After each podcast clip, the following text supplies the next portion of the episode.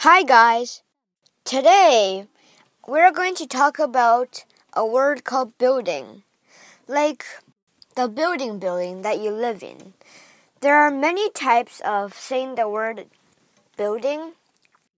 Well, a general kind of word is shelter. The definition of shelter, I think, is a place where like un, sort of under a roof people live there. So under built under uh, shelter there is house or building or um, dungeon or basement like that.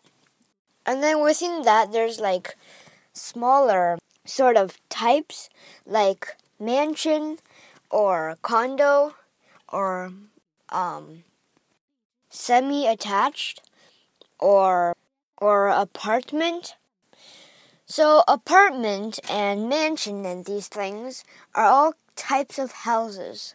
So mansion is like a huge house, like a huge huge house with like with like 20 rooms and four floors and all that stuff.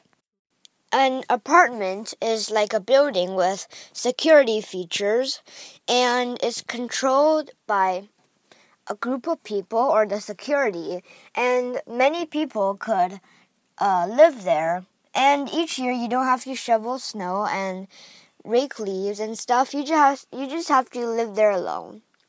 Well, older people generally live in apartments or not, or poor people.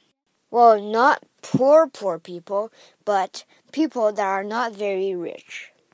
So now I know you know the definition of houses and different types of buildings. Goodbye.